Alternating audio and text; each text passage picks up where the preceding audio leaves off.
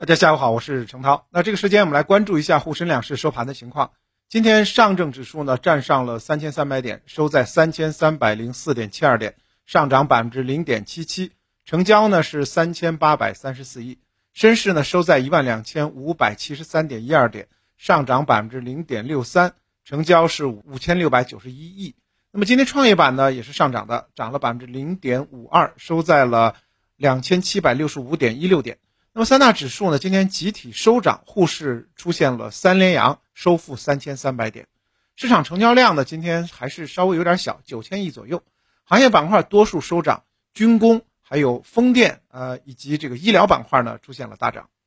从今天板块来看呢，军工产业链从一开盘就扛起了领涨的大旗，超过十只个股呢，百分之十涨停，或者是涨超了百分之十。像江龙船舶，呃。张龙传停今天呢是百分之二十涨停，那么新余国科、赛象科技、宝塔实业、航天动力也是纷纷涨停。那么国防军工这个板块现在市值呢超过了四点八万亿啊，接近五万亿的一个大的体量。呃，当然，军工板块在今年的表现一直还都是比较强的。那么近期的军工的表现呢，啊，首先呢还是在半年报上，那么部分军工企业半年报。啊，已经显示出预增的这样苗头。那么高景气度呢，得到了半年报的验证。今年呢，军工投资呢，首先呢，还是要把握高景气和长逻辑兼备的这样的一个赛道。其中，像航空制造和航空发动机就具备较强的军民两用属性，成长空间比较广阔，而且呢，技术含量高。航空发动机呢，它具备实战化的这个演练消耗的属性，所以需求持续度。是比较高的，其次呢，就是呃军工企业国企改革也存在投资的机会。今年是国企改革三年行动的大考之年，国有军工企业混改有望提速，所以呢，改革红利有望在呃上市企业当中呢得以呃加速释放。本轮军工行情呢有基本面的支撑，而且板块的成长性呢也确定性很高，板块估值正在进入到上修的通道，所以呢后期。仍然看高军工板块的修复空间，从结构特征也是比较明显的。由于军工产业链呢，啊，这个产业链是比较长的这个行业，所以呢，我在直播当中也反复的提及，不要一沾军工你就觉得它一定是非常的这个有前景的，而是说整个产业链当中，呃，首先国企改革这个板块，其次呢是这个科技科技含量高的这些板块才比较具有这个。成长性，那么你像这个呃军工当中的我们说到的新材料这部分，这是首先要关注的，像西部超导啊、宝泰股份呐啊、西部材料，这都是这个呃预见性比较强的。另外呢，就是军工信息化这一部分，像呃紫光国微、中航光电啊、航天电器这一类，以及啊中游企业，包括这个像中航重机啊、三角防务啊，大家都非常熟悉。那么航空主机厂。那也是大家比较熟悉的，像航发动力、中航沈飞、中航西飞啊。那么，整机厂当中的中国船舶，那么也知道也是航母概念的龙头了。另外呢，技术含量高的还有卫星应用和无人机啊。现在呢，也是军工板块当中的细分的这些赛道，像卫星应用当中的啊航天宏图、中科新图等等，无人机当中的啊航天彩虹、纵横股份等等啊，都是此类的。这个细分赛道的龙头，所以大家一定要把控好。就算是军工，它其实细分龙头也是很细的。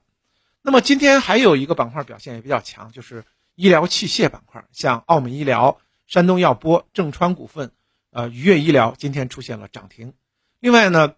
在呃医药赛道当中的这个医美赛道今天也是再次崛起，多只个股出现了涨停，像昔日市值超千亿的华西生物。一度暴涨接近百分之十三，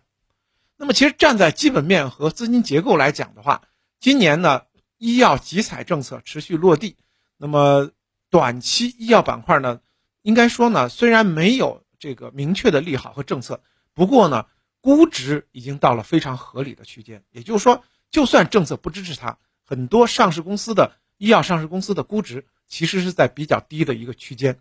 那么。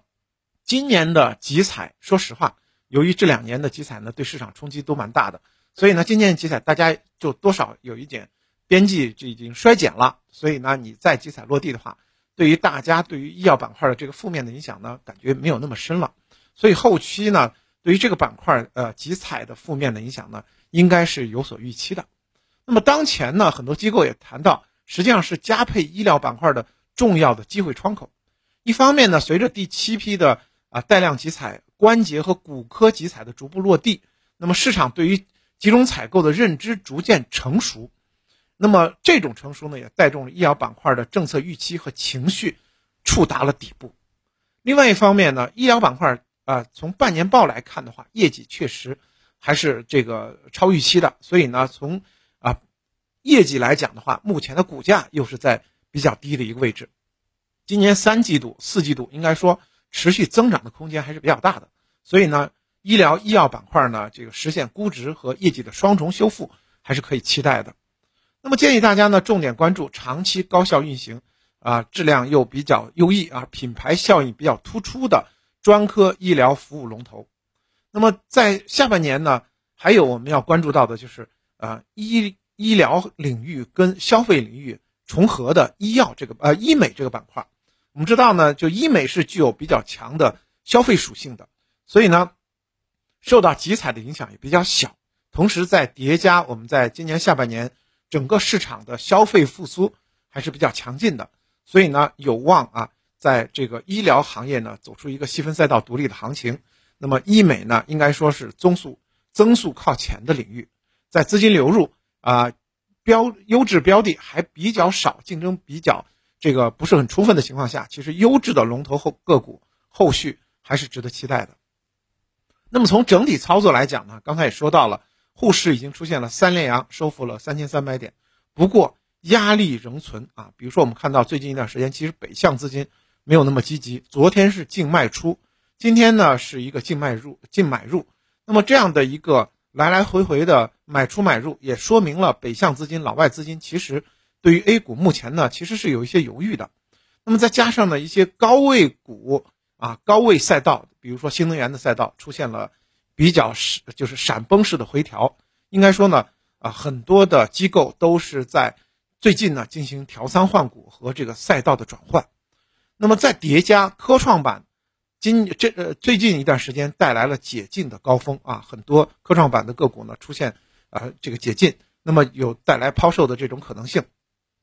但是呢，现在看到的就是从整个 A 股来讲的话，低估值金融股它是比较。呃，稳定的，嗯，比如说今天像这银行啊、保险呢，走的还是比较稳健。那么我们知道，这个金融股在整个沪市当中呢，权重比较大，他们比较稳健，而且估值比较低的话，那么代表着说 A 股，特别是沪市下跌的空间其实也是被锁死了。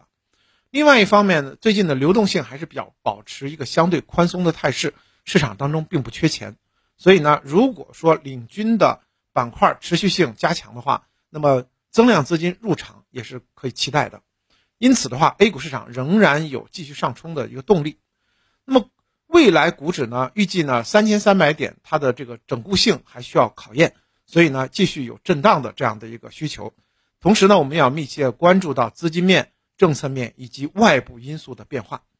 当然，从中长期来讲的话，大家可以继续关注航天军工、电子信息、互联网服务。汽车这些这个相对比较强的赛道，那么中线呢，则可以关注低估值蓝筹股，特别是消费类蓝筹股，在三四季度的投资的机会。好的，感谢您的收听。